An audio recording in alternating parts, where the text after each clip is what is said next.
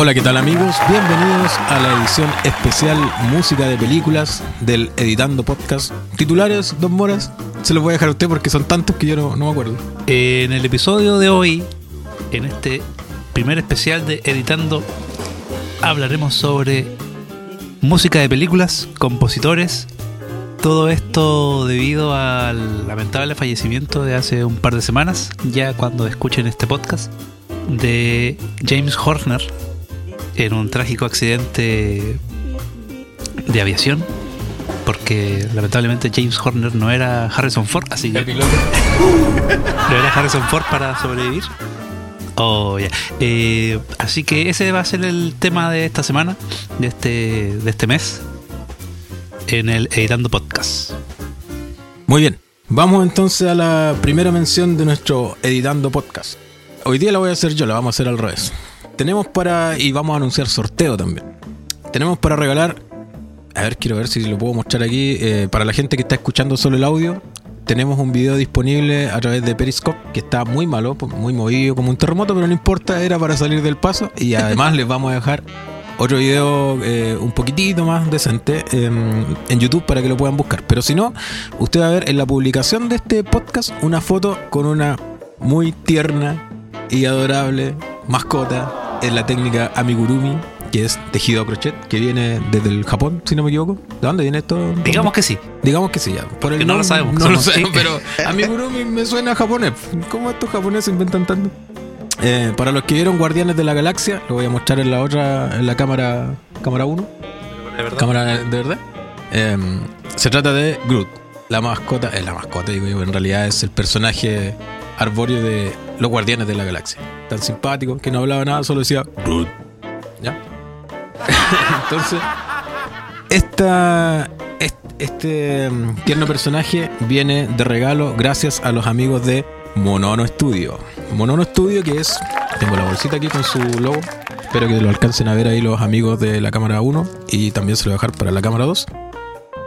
Monono Studio que es tu centro de diseño, artesanía y audiovisual.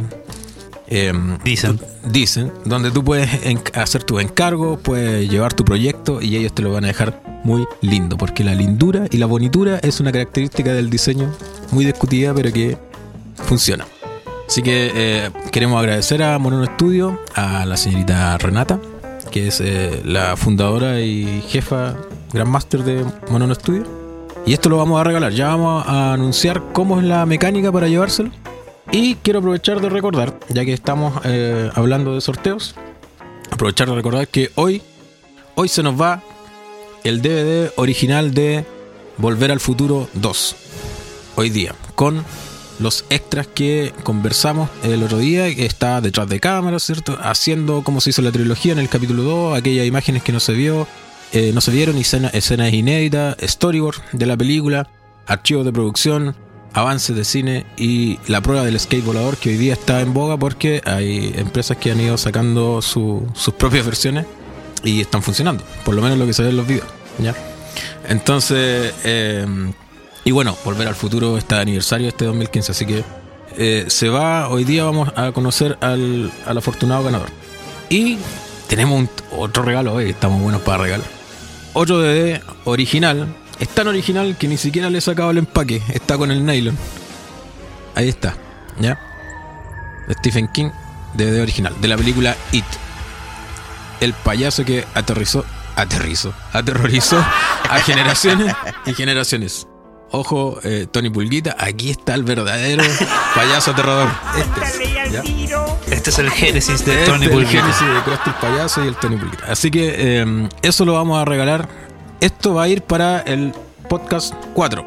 O lo que vendría siendo el podcast 4. En realidad este no es el 3. Este es un especial de música de película. ¿Ya? Y este se va hoy. Entonces, con sus comentarios que ustedes dejen en el sitio, con los que ya dejaron, vamos a sortear el DVD de Volver al Futuro. Y con los que dejen en, el- la publicación de este podcast que estamos grabando hoy, vamos a sortear el Groot de Monono Studio. ¿Ya? Ahí lo ven. Muy lindo, muy tierno. Y el DVD original de It, el payaso asesino. Dos moras, lo que nos convoca. Dijimos que íbamos a hablar de música de película. Hoy día lo que queremos hacer es algo eh, un poco especial. no solamente hablar como hacemos los otros podcasts y dar nuestra opinión y qué sé yo, sino que más que eso, darle lugar a la música que realmente importa, esa que emociona, que motiva, que mm, le da valentía al espectador, que lo anima, como la música de Rocky a nuestro Don Mora es algo que lo, ya vamos a entrar en eso. Que lo posiciona. Entonces, eh, vamos a darle el espacio para escuchar esta música. Entonces, si a usted le gusta la música de película, este es el podcast que tiene que atesorar en sus favoritos y guardar en su corazón. Dígame, cuéntame, Mora. Eh, no debemos olvidar que el puntapié inicial para este podcast es el fallecimiento eh, temprano de James Horner, un compositor que mm, fue muy reconocido, muy atesorado por quienes siguieron su obra y siguieron las películas donde él estuvo. Ejemplos de estas es ya la clásica Titanic, donde él eh, fue el encargado de musicalizar esta obra magna de James Cameron. Y creo que todos, quieranlo o no, eh, son capaces de reconocer la música de Titanic y los trabajos que él ha realizado. Y creo que Horner aun cuando en los últimos años no su nombre no resonaba tanto como otros como Michael Giacchino o Hans Zimmer, sí estuvo grabado en mucha gente que eh, durante los 90, finales de los 80, en los 90, eh, se estaban metiendo en este tema del cine. Bueno, y seguramente muchos viejitos también, como el señor Basofia. Eh, seguro muchas personas eh, le seguían la pista.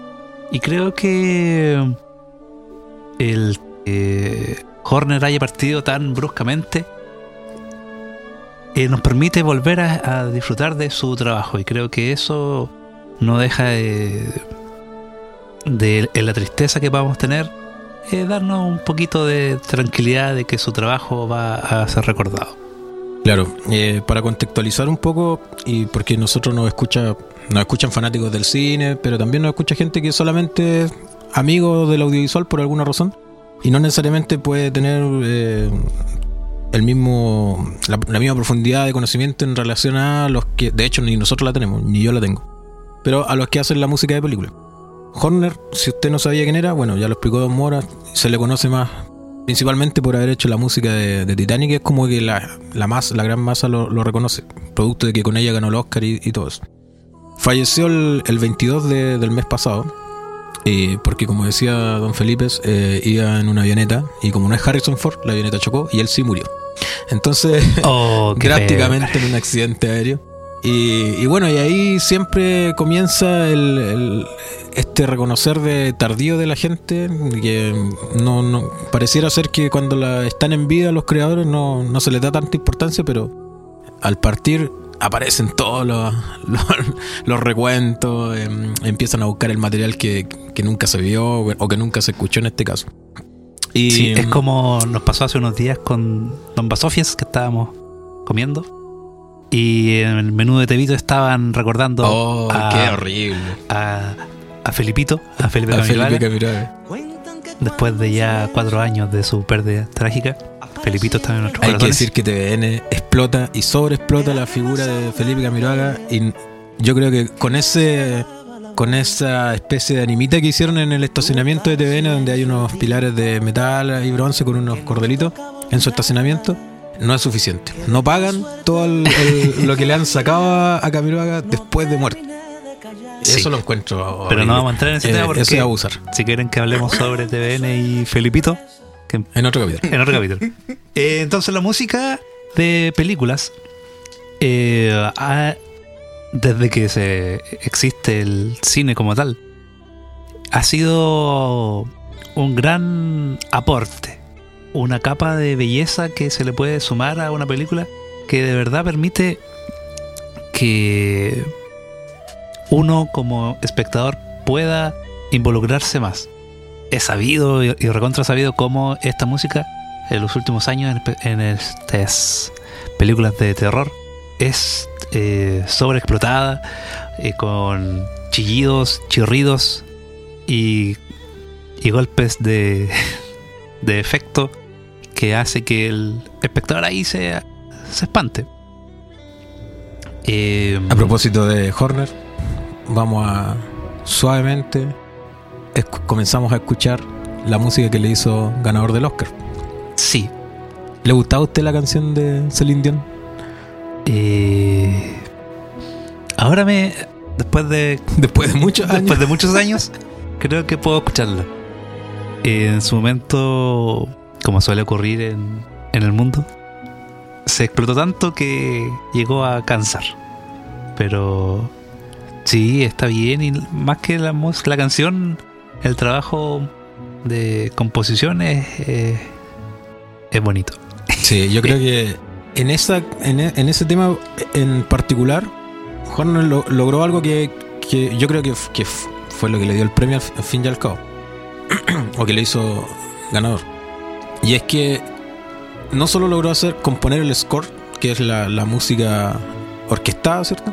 Sino que logró ligarlo con eh, la versión pop, por decirlo de alguna forma, con letra y todo, a través de Celine Dion que tiene la misma melodía, la misma, porque eso no sucede en todas las películas. En la gran cantidad de películas lo que, se hace, lo que hace el compositor es que compone la obra eh, y eso va instrumental y va orquestada y con toda la chaya que le puedan poner, pero no lleva una, una letra, por ejemplo. No está asociado a una letra y a una melodía específica. Acá se dan las dos cosas. Eh, bueno, queremos decir también que nos acompaña, como, como todos los programas, se me había ido ese detalle, eh, el gran Machín, que está por ahí escondido en un rincón donde ustedes no lo ven, pero sí tiene acceso a un micrófono. Entonces, don Hola. cuando usted nos quiera interrumpirnos con su Hágalo. opinión, hágalo porque va a Es ser que estaba tan entretenido escuchándolo. Eh, ah, qué tío. ¿Por qué? Porque Don Machín es ingeniero en sonido y, Sí, por supuesto, y ligado a la producción musical. Gracias por esos dichos, le vamos a dar el sueldo de Chile, 100 pesos, que es lo que gana un audiovisual. Este es mi sueldo de, de junio. No, ingeniero de sonido gana 50 pesos. Y eso que tiene el mejor título que nosotros, imagínense cómo Sí. estar. Bueno, eh, y retomando entonces lo que, lo que mencionaba, a mi parecer, no, no, esto no es que yo lo haya estudiado de alguna manera o tenga alguna base científica para esto, pero me parece que una de las cosas que lo hace eh, que lo hace cumplir de cierta forma con este parámetro para obtener el premio es que eh, se da esta dualidad que no se ve en todas las películas, insisto. ¿Por qué? Porque, por ejemplo, otro, otro compositor que, que me gusta, o la música que es de la película que estamos sorteando, que es eh, Volver al Futuro. En Volver al Futuro está la- el score, ¿cierto? La, la- la música orquestada, pero la y que se recuerda, obviamente, pero la que más se recuerda y la, que tiene letra eh, pertenecen a Huey Lewis and the News, que es una banda que también, digamos, no está y no son la misma, no es del mismo compositor. Entonces, en, en ese sentido, creo que refuerza un poquito la, la teoría que estaba planteando. Ahora, si ustedes quieren, me la pueden tirar por la cabeza, pueden no estar de acuerdo, pero me da la impresión que es algo que no se da en todas las películas. ¿Les parece a ustedes? ¿Qué opina Don Machín, nuestro experto? experto? Mi, mi compositor favorito es Alan Silvestri. Alan Silvestre. Mire cómo nos dejó ahí, marcando. Sí, nosotros esperábamos un desarrollo argumental mayor, pero nos tira simplemente eh, el nombre. Eh, la música de películas nos ha acompañado mucho. Todos recordamos, aun cuando no hayamos visto la película, algunos fragmentos, algunas eh, compases que se han convertido en parte del escenario musical de todos nosotros. Un ejemplo de esto es el clásico eh, de Evangelis en Carros de Fuego, que ahora nuestro dire- director está vuelto loco buscando. Todos cuando empiezan a correr, empiezan, hacen el chiste de cámara lenta, que también se mancilló tras esa película, empiezan a tararear la canción, que lo hará ahora nuestro director. Entonces eh, las canciones se convierten en, parte de nuestra vida en general y la música de películas no es la excepción. Conseguimos que este elemento se, se una. Eligió el- la versión más tuja. La versión más 144 p. Más guarra, la peor comprimida, ¿no? pero no, pero ahí Machín siempre lo arregla después en postproducción. Porque como saben, en postproducción se arregla. Esta es la versión de los Juegos Olímpicos con Mr. Bean. Les vamos a dejar esa idea igual para los que.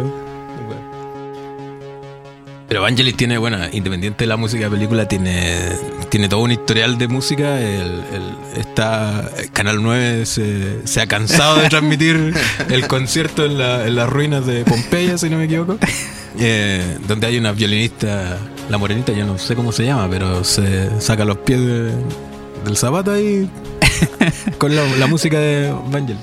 A mí me pasa algo muy extraño con Vangelis porque encuentro que muchos de sus eh, trabajos me, me, me, me- me- estamos muy mal porque estamos viendo a, a, a Rowan Atkinson En la parte más emotiva de la- del podcast aparece Rowan Atkinson en los Juegos Olímpicos haciendo una su performance con la música de Carros de Fuego. Pero bueno, ustedes disculpen. me pasa que Vangelis se me hizo viejo ya su música Mm. futurista ya sí, me- claro. me parece vieja. Hace un tiempo atrás intenté escuchar Poolstar y no aguanté. Y lo cerré. Pero hay una excepción, que es el tema final de Blade Runner. Esa, ese tema, de verdad, a mí me hace que esté en paz. Seguramente los fanáticos de Vangelis y los que sean más expertos en música me van a despreciar por decir que Vangelis eh, de verdad, a mí este tema me, de Vangelis hace que yo lo recuerde con cariño. Con buenos, con buenos, eh, Con buenos oídos. ojos, con buenos ojos y a decir nada que ver, pues sí estamos hablando de música. Con buenos oídos. Sí. Es que, claro, tiene razón lo que dice Don Moras. Eh, Vangelis o Vangelis se presenta como el, el, entre comillas, creador de la música futurista en alguna época, de, sobre todo de los 80. Y claro, uno lo escucha hoy día y ya es como sonido, entre comillas, medio plástico, no, no funciona mucho. Sí, pues no vamos a entrar en, en esos temas porque, Porque tampoco no somos no músicos. somos- no somos músicos. Pero en el caso particular de Vangelis me, me- me da esa sensación de que la música pasó, eh, que ya no, no me evoca un futuro, es como un retrofuturo, como le gusta a muchos decir. Pero hay, no, no ligado a la música en sí, eh, a la música de película, pero grupos como, como Cabaret Voltaire o Kraftwerk me, me siguen sonando futuro aun cuando no lo sea. Que como decía Pulstar de Vangelis, de verdad como que me hubo una gran distancia entre el recuerdo y, el- y la- esta nueva experiencia. Pero el tema final de Blade Runner, Vangelis, te luciste. Y aparte de tu trabajo con Demis Russo, es lo que más Te rescato doy de ti. Dos yumbitos. ¿Cuántos yumbitos le Yo le doy dos Baby Groot de Monona que Studio. están de regalo? Bueno, eh, como decíamos, es fijo que en este, en este rato que vamos a estar conversando se nos van a quedar muchos compositores afuera. Nosotros en el sitio tenemos dos entradas que tienen que ver con música de película. Una precisamente la escribió Don Moras con cinco compositores que no, no te puedes perder, digamos, de música de película. Y la otra la escribí yo luego de haber estado en un concierto de la, de la orquesta de la Universidad de Concepción, en el teatro, donde ellos hacen un playlist de música de película. Y claro, cuando llegué a la casa venía con todas las con todos los temas aquí en, mi cerebro, entonces me desahogué escribiendo y ahí anoté otro par, no sé si cinco más o, o algo así, de autores y de alguna música. Y eso está en el sitio. Tengo que. Les vamos a dejar los enlaces eh, para que a medida que escuchen este podcast también puedan encontrar los, los videos de YouTube donde están las- los temas y los puedan ir eh, escuchando. Entonces, pero lo que pasa es que en ambos, en ambas publicaciones se nos quedaron mucho afuera. Por ejemplo, los comentarios dicen, oye, no pusieron a Danny Elfman, no pusieron a, qué sé yo, otros connotados. Y por una cuestión lógica, yo estaba revisando hace un rato atrás en, IMDB, hay al menos tres publicaciones que tienen que ver con compositores de música y hay como unos rankings. Entonces están, hay una dice los 25 compositores, hay otra que los 30 compositores. Y hay- si, si quisieran seguir, podrían hacer, no sé, pues, los 40 y así. pues, Porque son demasiados. Eh, al hacer listas siempre va a ser injusto y el fanático de alguien va a llegar a reclamar, ay, ¿por qué no está mi, mi compositor favorito? Eh, cosas así. Eh, al final, estas listas que nosotros vamos eh, hemos publicado y los compositores que van a ser mencionados son simplemente los que recordamos, los que eh, han marcado su presencia en nuestra... Estaba viendo una foto de, de Vangelis y- En la actualidad está, le ha jugado una mala pasada al tiempo. Sí. Eh, pero eso no quita que existan muchos más y que ustedes Sí. tengan sus, sus favoritos y, y que encuentren injusto que no los mencionemos. Ahora, yo le quería plantear algo, don Moras. Recuerden que eh, vamos a sortear para el próximo podcast eh, el DVD original de It, la película de del payaso más terrorífico de la historia del cine. Entonces, lo que vamos a hacer es, ustedes nos dejan en los comentarios su compositor de película favorito y por qué, y entre todos los comentarios vamos a seleccionar al ganador de quien se lleva la película. Eh, lo que yo le quería plantear, don Mora, es el común de la, digamos, no sé si el común, pero la gran mayoría de la gente, cuando se habla de compositores de películas, ponen en primer, primerísimo primer lugar a John Williams. Sí. Aunque en cierta reunión de audiovisuales nombré John Williams una vez y, ¿Y quién es John Williams? y nadie lo conocía. Bueno, no vamos a, a- a criticar a nuestros colegas Claro. audiovisuales. Pero son usted, ¿usted concuerda con eso? ¿O ustedes en general, para incluir igual a, a Don Machín, concuerdan en que John Williams es como el, el capo de Tutti, el Master of Puppet, el Pater Familia? El Pater Familia. Eh, sí. Siguiendo la- el ejemplo de Machín. Sí. Don Machín, ¿usted qué, qué piensa? ¿Le parece que es un digno reconoce, un digno título de... Sí, sí, no, no es mi favorito, pero sí. Eh, John Williams, quizás por, por los proyectos en los que ha estado involucrado, eh, le ha permitido el ser el reconocido por todos. Así como eh, una prima mía que no sabe nada de películas ama la Guerra de las Galaxias, aun cuando no sepa de universos expandidos que obviamente ya no existen gracias a Disney. Eh, o no se pase pensando en cómo es la fuerza y el alcance que tengan y cómo está compuesto el Consejo Jedi. Aún así la ama y reconoce quién es John Williams. Claro, para nombrar solo algunos. eh, bueno, yo a mí de las que personalmente me marcan de este caballero es más que la Guerra de la Galaxia en sí, porque yo no soy de los ñoños fanáticos de la Guerra de la Galaxia. Me marca la de Superman, que eso sí me acuerdo haber sido, no sé, haber visto la película en TVN la primera vez que se emitió en- por allá por los 80 y algo. Y, y que uno queda pegado de por vida con esa, con esa melodía. Y la otra es esta que estamos escuchando, que es la música de Tiburón. Que tiene ahí un, un juego al inicio con este semitono. No tengo en este minuto en la memoria probablemente el oído absoluto de Machín me puede ayudar. Creo que es entre mi y fa. Y es todo lo que... Y con eso, viejo.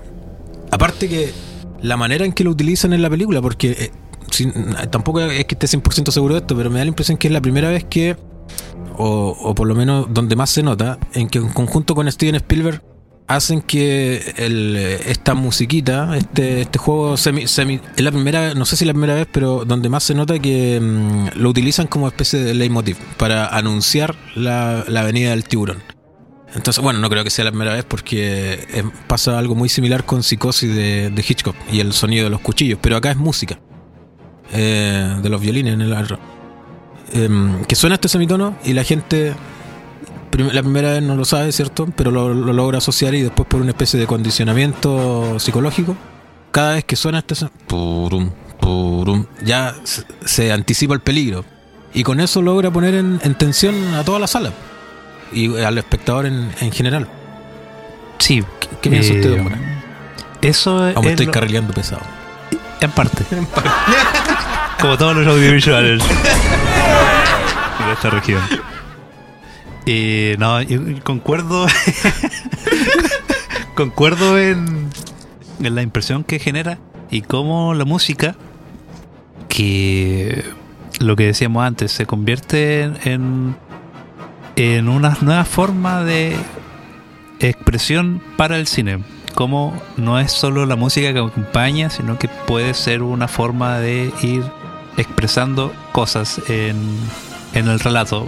En este caso aquí se refuerza la, la venida del, del tiburón. Y, y eso es algo muy importante. La, la misma composición lo, lo deja en claro en este, en este crescendo que va experimentando la, la pieza musical. Entonces, todas esas cosas son las que hacen que la, música de películas no sea un simple eh, componer.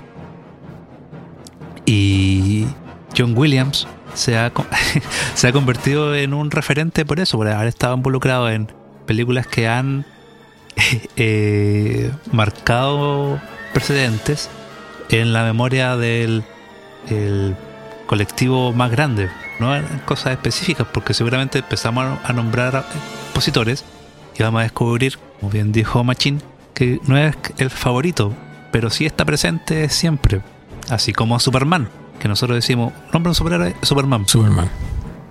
pero si les decimos los Guardianes de la Galaxia, todos van a decir, ¿ah?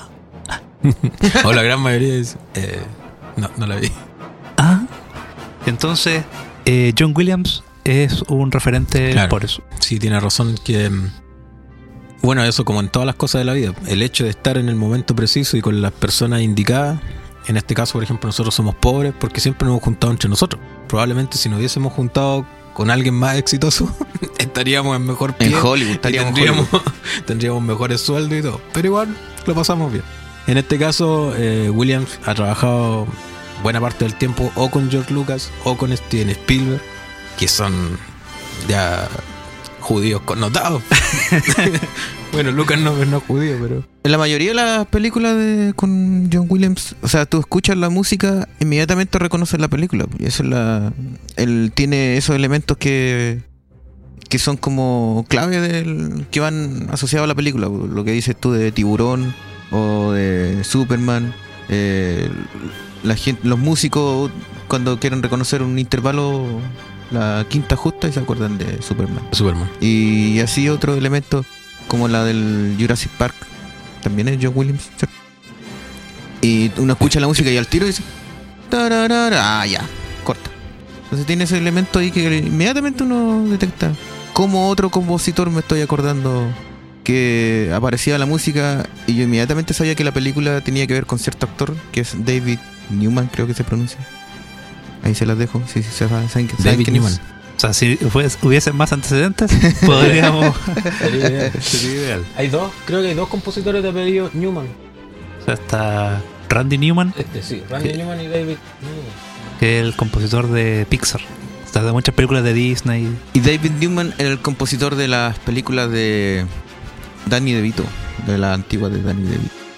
Entonces, empezaba una película y se escuchaba eh, un saxo sonando, tarara, y yo decía, ah, esta es de Danny DeVito. ¿Y quién estaba ahí? David Newman. Bueno, David Newman, según IMDB, ha participado Están, en, están descubriendo los- la base de nuestro conocimiento. en la era del hielo, Malditas cámaras. en la era del hielo, en Anastasia, Scooby-Doo. Bueno, la otra, las últimas, la era del hielo sí la vi. La otra, y en el clásico moderno que nadie conoce, eh, Serenity. Porque todos saben que Firefly es la serie que todos los ñoños aman, pero nadie vio y por eso la cancelaron. Malditos. Ahora se quiebran con Firefly y Serenity. Igual que con Hannibal. ¿Por qué no ven las cosas y después lloran? Claro. Imbéciles. Y eso, Mora, cu- cuando se desata, viejo, hay que, hay que aguantarlo, ¿no? Bueno, en realidad es culpa de los gringos. Y en realidad marcarse los 8 puntos de rating, rating. en- en- entre 18 y 45 años no salva a nadie. Aun cuando nosotros aquí que usamos torrent decimos, ah, ¿por qué cancelan ya? No vamos a entrar en esos temas tampoco. Oye, me sorprende David Newman tiene una gran, una prolífica cantidad de películas basura que todo el mundo conoce. Con razón no lo ubicábamos, no me sonaba tanto. Trabajó Pero- en películas como eh, El profesor chiflado, Los Picapiedra. un padre en apuros, Como Don Basofia tiene esto en español, está un padre. ¡Qué ligue! nunca me han besado. ¿En serio? No, la película se llama Ah. Y así muchos ejemplos que no Luna de miel para tres, un lugar llamado paraíso, el viaje alucinante de Bill y Ted, Ah, pero esa está bien. pero- está bien. Bueno, entonces, eh, la música de películas y John Williams eh, son por antonomasia el- la definición. Uno dice música de películas, John Williams. Oiga, me tiró por champiñón David Newman con sus películas. Bueno, uno nunca sabe a dónde ha estado metido alguien Oye, a lo mejor John Williams tiene Quizás también. ciertas películas que mejor no recordar. Y, y creo que eso es algo que de- debemos mencionar. Eh, creo que es es una- un dicho que ocurrió cuando le dieron el Oscar honorífico a Ennio Morricone. Esto fue como la idea que existió en ese momento. Que en muchas ocasiones es el- la música, caso de Ennio Morricone. eh, las composiciones de, de Ennio Morricone, lo mejor que tiene la película. Sí. Las películas pueden ser horribles, pero muchas veces el- la banda de sonido de verdad hace que al menos se disfrute algo. y al final uno se queda escuchando el soundtrack y prefiere quedarse con eso que con la película en sí.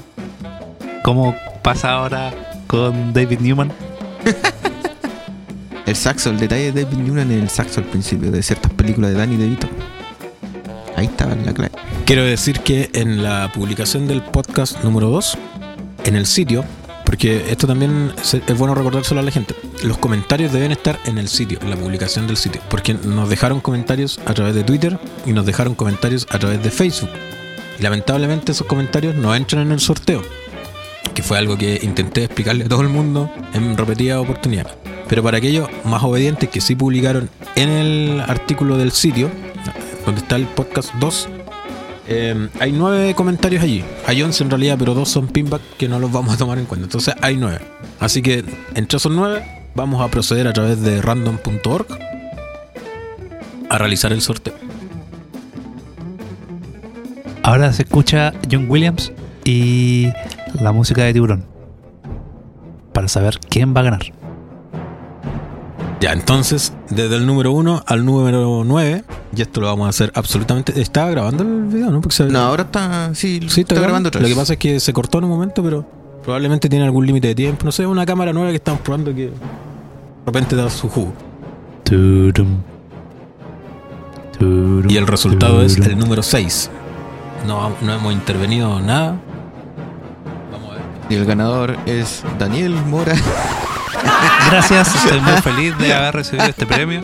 Volver al futuro es una de mis películas preferidas. No me lo van a creer. El ganador, si ustedes los cuentan, eh, desde arriba hacia abajo, cuentan 6 sin contar el pinback. Ya, porque esto está en el sitio, así que lo puede revisar cualquier persona. Ya. Eh, sin contar ese pinback, el número 6 es el señor Luis Tiznado.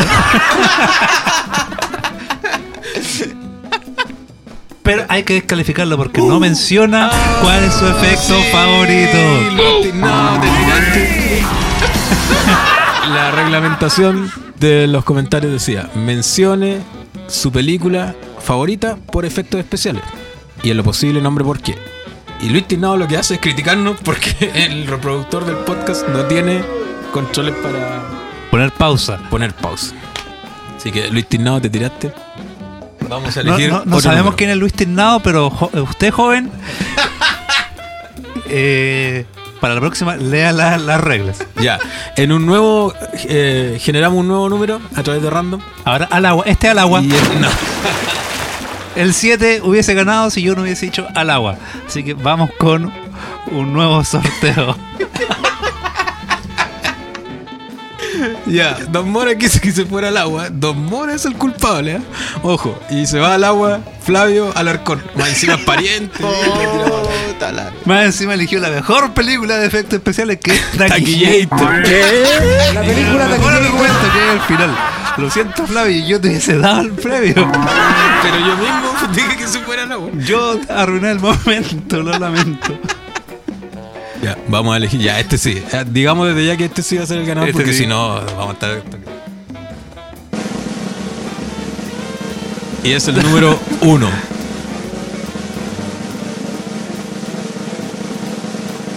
El primer comentario pertenece a Magdalena Vallejo, eh, que menciona una película chilena, Sangre Eterna. Deberíamos descalificarla también. No, no, que- no, no, no, es broma. Eh, Sangre Eterna dice, un clásico de los primeros intentos de efectos en el país. Más aún abarcando un tema bastante complicado, el terror. Yo la amo y la vería mil veces más. Ahora sí deberíamos descalificar la muerte.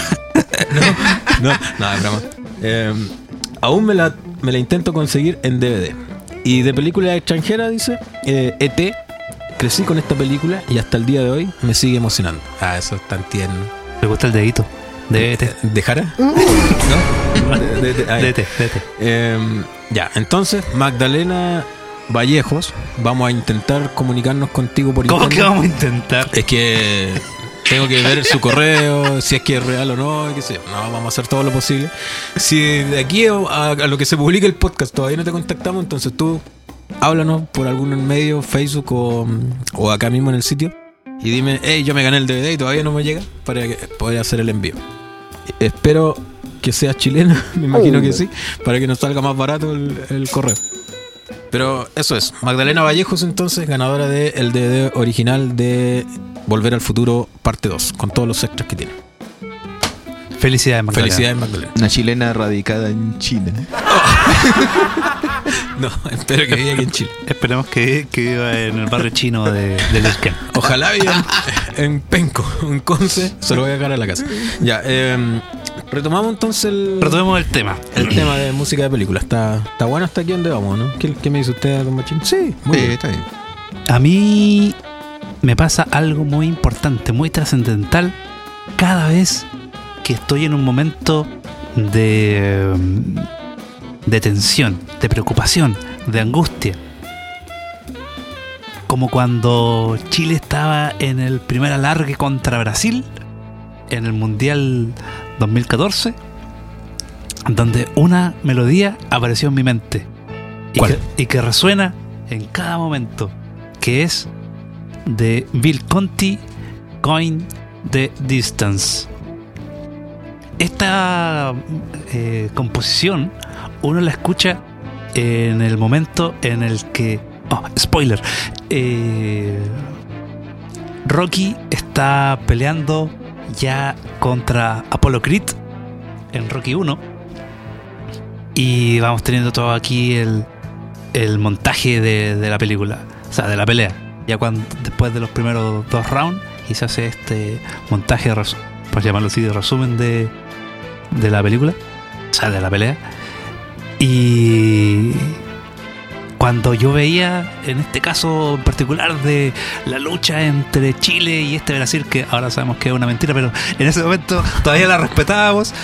eh, veía como Gary sufría y le ponían esos parches y mostraba la pierna que hacía que todas las mujeres se Sí. mojaran. Eh, eh, Lágrimas de tan llorando. de, Ah, de- claro, de- estaban de- emocionados. de- de- de emoción porque veíamos cómo nuestro Gary sufría, pero aún así quería seguir dando la batalla. Y yo lo veía y me emocionaba.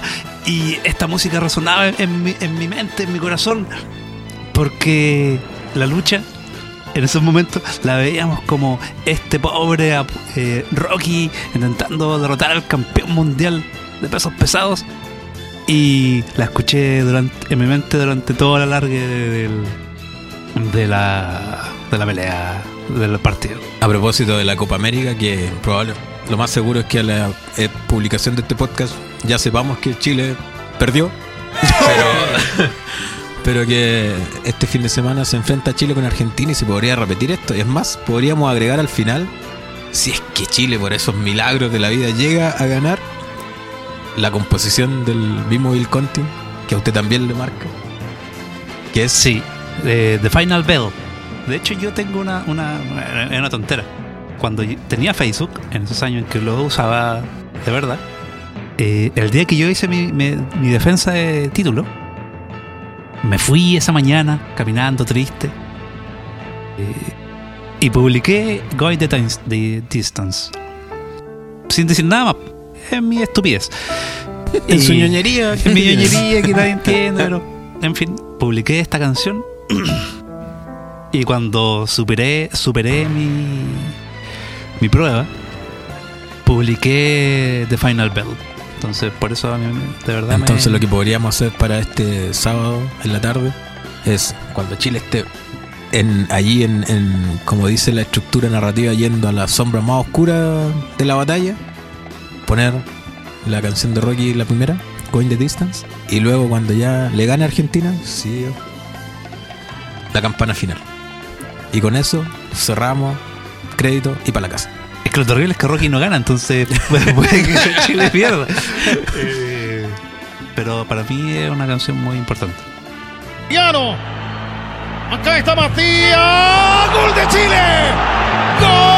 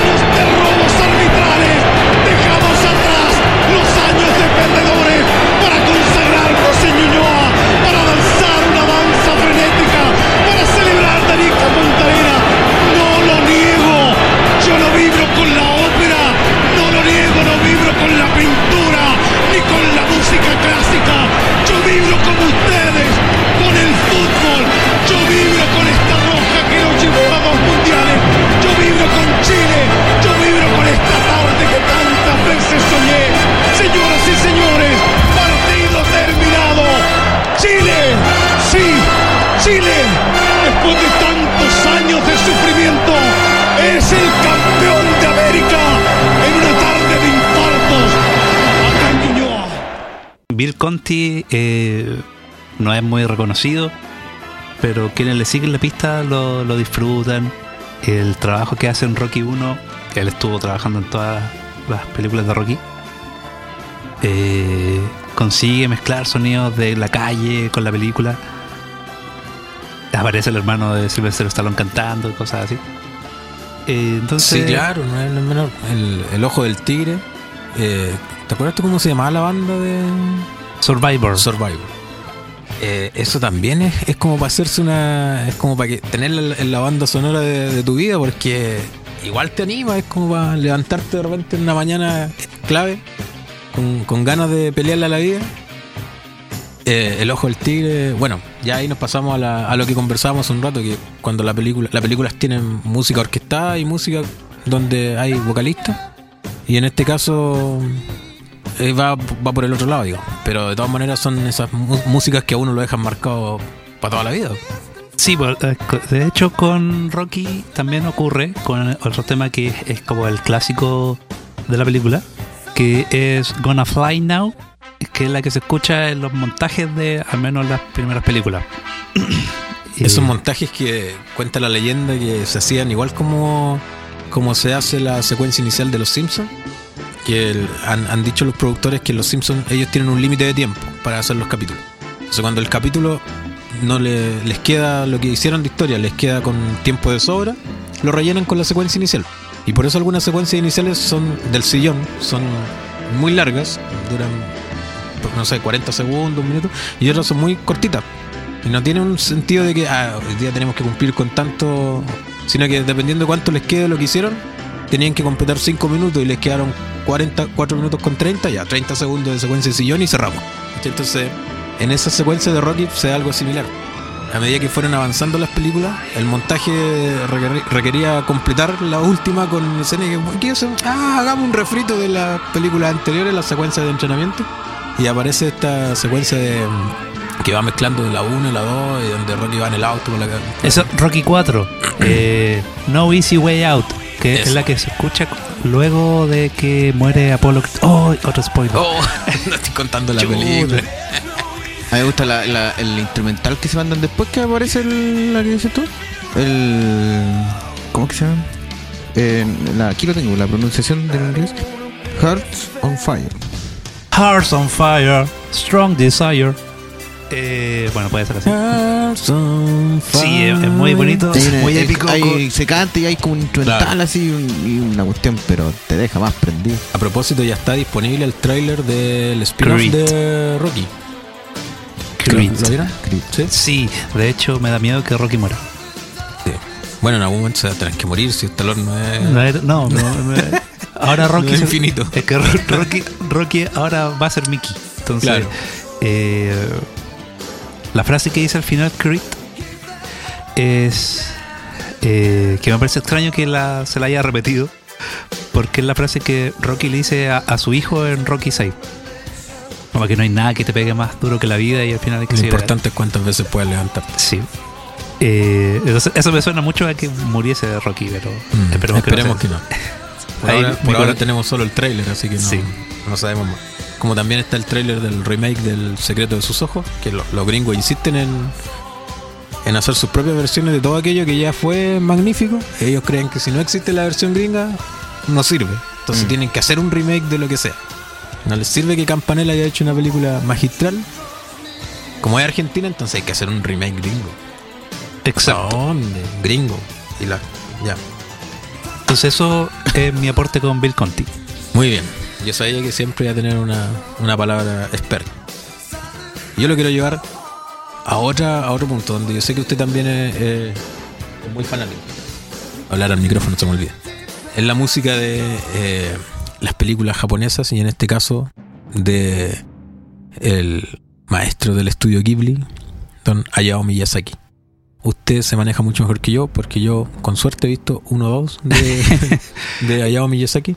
Pero Eh. tenemos gente que es muy famosa. Aprovecho de enviarle un saludo al señor Lobo. O sea, muy famosa, muy fanática, quise decir. También es famoso. Sí, También es famoso, famoso, de Foteros, ¿cierto?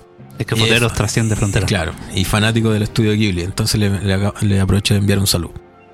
Sí, eh, Joe Hisaichi es alguien que ha estado íntimamente ligado al trabajo de Estudio Ghibli y que sus composiciones son muy delicadas, muy bonitas, muy eh, evocadoras y de verdad pueden buscar en, en YouTube está el concierto de 25 años de Estudio Ghibli donde se puede escuchar lo mejor de, de su obra y aparte dirigido por el propio Hisaichi.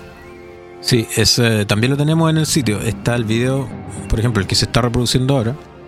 eh, está de lo, es el concierto aniversario de los 25 años del estudio Ghibli. Y ese lo pueden encontrar ahí en el sitio. Obviamente todos estos enlaces los vamos, los voy a recopilar y los dejo ahí publicados para que los puedan escuchar. Pero a mí me llama la atención que mm, la música de, de- que co- acompaña las películas de Miyazaki tiene, tiene como vida propia. No sé si, si usted concuerda conmigo, Mora, pero las- Concuerdo. las, las películas se destacan porque primero por la calidad de la animación, que ya sabemos que fue capaz de competirle de igual a igual a lo que hasta ese minuto era, era el don de las películas animadas que Walt Disney. Eh, y no tiene nada que envidiar. Y por lo por, por otro lado tiene un estilo muy propio, porque es una animación que, que guarda otros referentes, que tiene otro uso del color, que tiene, que tiene otra- otras líneas, que es distinto. Entonces uno lo ve y que, y que se mantiene en el tiempo además, porque van cambiando la historia, pero no podríamos decir que en cierta forma no evoluciona la, la animación, no cambia como le pasa a Disney, que Disney poco menos que tiene que for- forzosamente ir cambiando y sumando nuevas técnicas de dibujo, nuevas cosas como para ir enganchando a su gente. En el caso, en el caso de Miyazaki es todo lo contrario. Él se mantiene y yo creo que si no fuera por eso, a lo mejor, a lo mejor incluso hasta los fans les molestaría, yo creo, si, si de repente hiciera algo diametralmente opuesto o, muy diferente. Y en, y en el caso de la música lo mismo. Se produce allí una sinergia súper grande y es capaz de tener uno, es capaz de, de hacerse mm, un nombre propio, por decirlo de alguna forma. La música que acompaña las películas de, en este caso como Ponyo u otras de- del estudio Ghibli, eh, de Miyazaki.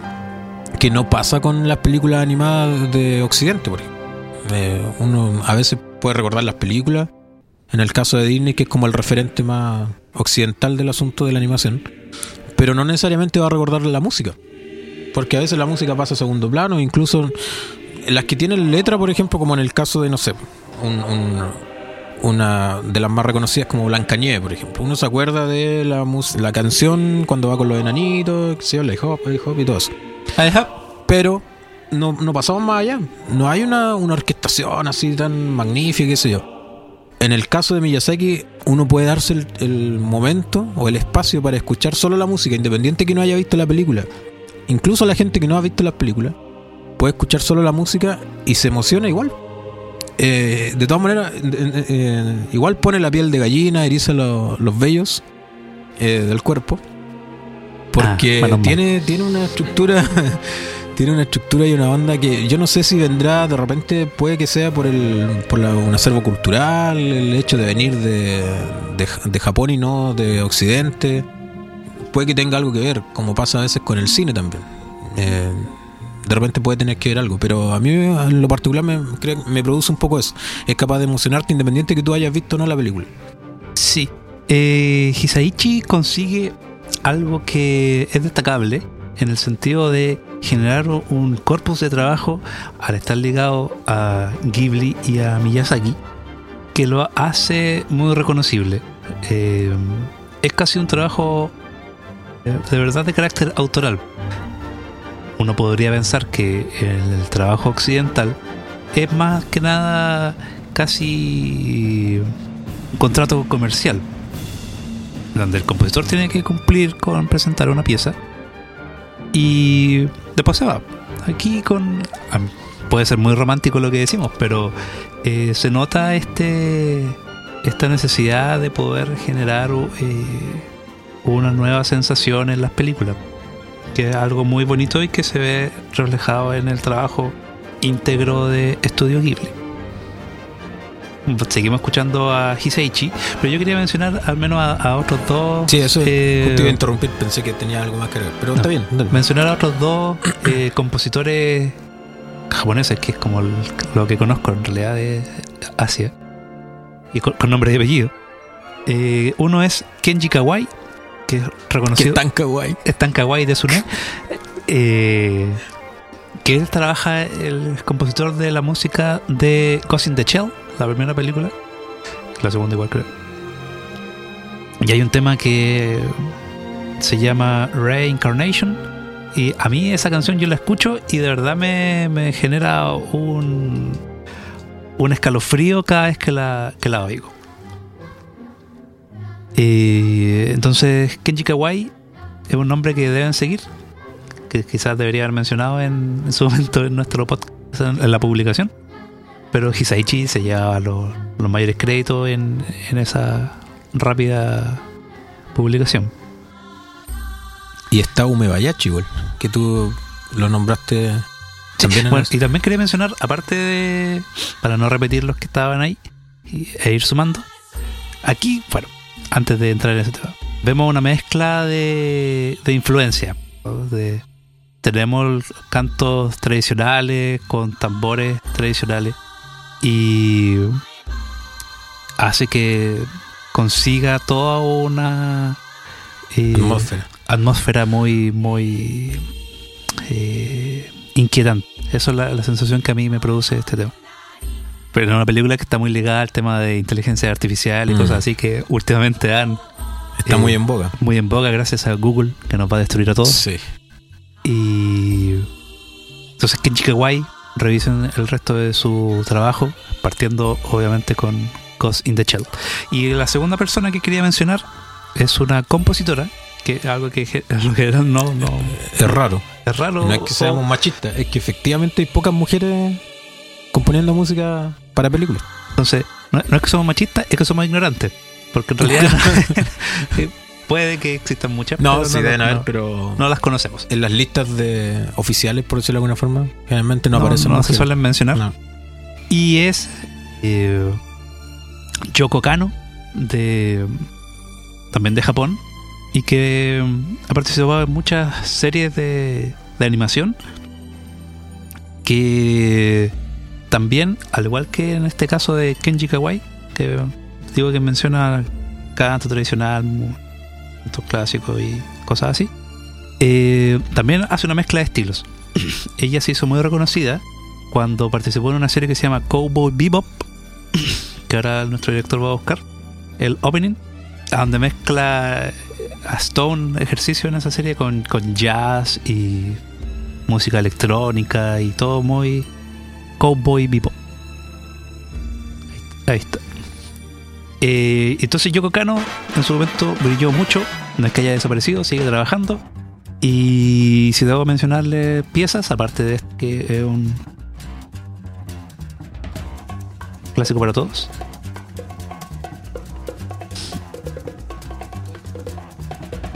Sí. Eh, Tiene toda la onda de Charlie Parker. Entonces está Yoko Kano con Cowboy Bebop. También trabajó en otra serie que se llama Scaflone, que también tiene mm, piezas ya de orden más. Buen dato este que nos dejó. Esto no lo conocía, eh, no lo había escuchado nunca. Scaflone, que tiene un corte más épico, épico medieval, por todas las pasas de la serie en sí. Y eh, no puedo dejar de mencionar eh, Macros Plus, una de las secuelas que ha tenido Macros, Macros. que es el germen de, de Robotech, y que es quizás la única cosa de Macros que valga la pena ver, después de la propia Macros. Y donde también eh, Yoko Kano participa y se luce en gran manera. Esos son mi, mi Su- cápsula, su mi cápsula japonesa. japonesa del día de hoy. Nipona de la, de la música hoy en día. No, bueno este dato, eh, no, la, no la conocía yo para nada. Me eh, y claro, es tan vivo que se me hace la idea de estar escuchando la música de Whiplash, que a propósito, también hay una publicación en el, en el sitio eh, con aquellas cosas que probablemente no sabías de Whiplash y que es una película que está enfocada 100% a la música para aquellos que no la han visto. Eh, que se recomienda igual. digamos que, eh, eh, bueno, como entre paréntesis, en realidad, de esa última premiación de los Oscars, aparecieron estas películas que, que podríamos, en cierta forma, determinar como indie porque no pertenecen a ningún estudio grande. eh, donde está Whiplash y está también Birman, y ambas tienen una banda sonora impecable. ¿O será que a mí que me gusta el jazz le doy más valor de lo que a lo mejor tiene? Pero yo siento que está muy bien hecha. Y en el caso de Birman, la música es, eh, bueno, en las dos en realidad, pero en, en Birman lo que sucede es que va li- ligando los momentos, va sumando a la cámara y como está hecho en este plano secuencia artificial eh, que dura toda la película, entonces va muy bien enlazado, muy bien encadenado una, una cosa con la otra. Entonces no, no se podría dar la película sin esa música o sin la manera en que la incluyeron.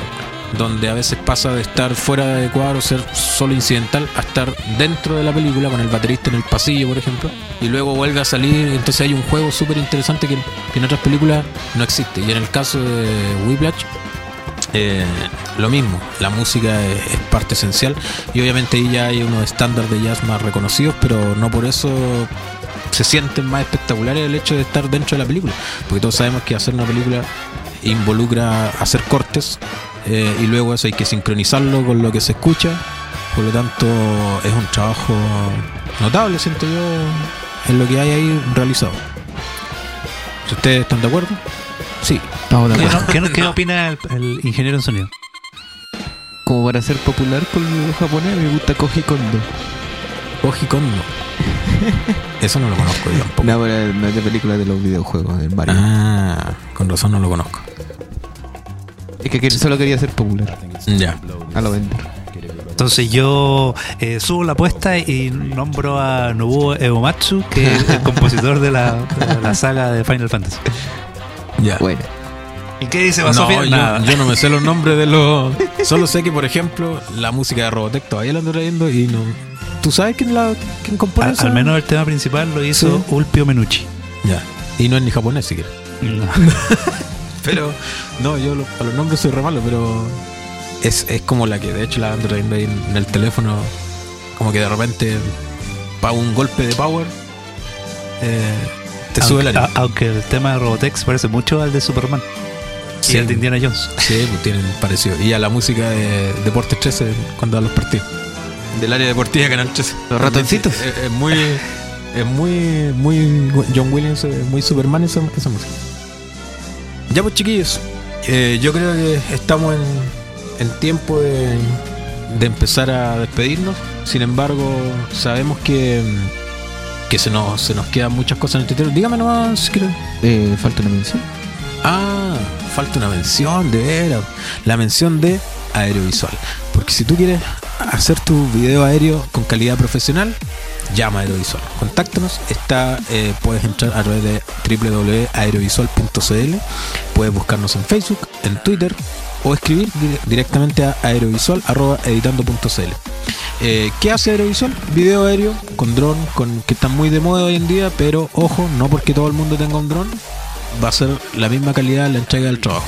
Si necesita video full estabilizado, puede ser full HD, 2K, 4K, lo que usted necesite.